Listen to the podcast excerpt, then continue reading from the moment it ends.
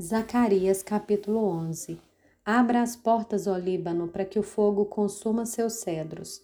Chorem-se prestes, porque os cedros caíram, porque as mais excelentes árvores foram destruídas. Chorem, carvalhos de Baçã, porque a densa floresta foi derrubada. Eis a voz de choro dos pastores, porque sua glória foi destruída.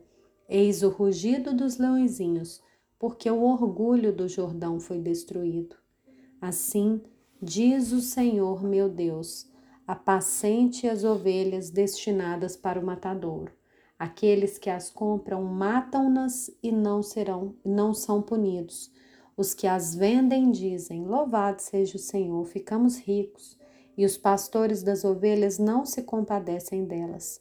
Certamente, não terei mais compaixão dos moradores dessa terra, diz o Senhor.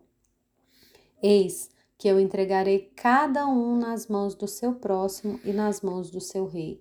Eles destruirão o país e eu não os livrarei mãos, das mãos deles. Apacentei as ovelhas destinadas para o matadouro pelos negociantes das ovelhas.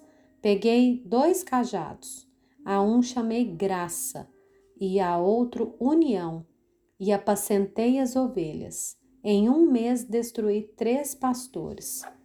Perdi a paciência com eles e também eles se cansaram de mim.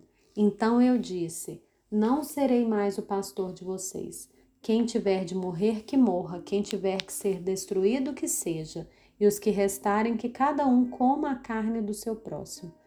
Peguei o cajado chamado graça e o quebrei, para anular a minha aliança que eu havia feito com todos os povos Portanto, a aliança foi anulada naquele dia. E os negociantes de ovelhas que estavam me observando reconheceram que isso era a palavra do Senhor.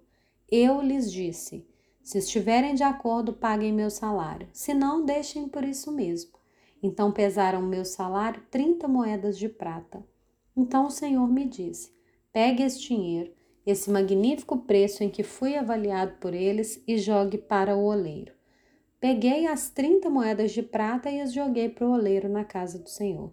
Depois quebrei o segundo cajado chamado União, para romper a irmandade, a irmandade entre Judá e Israel.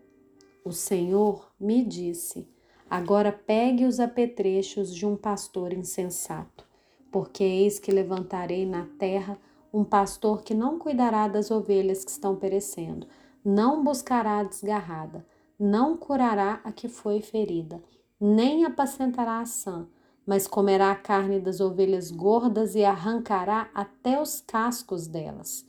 Ai do pastor inútil que abandona o rebanho. A espada cairá sobre seu braço e sobre o seu olho direito o braço ficará completamente seco e o olho direito totalmente cego.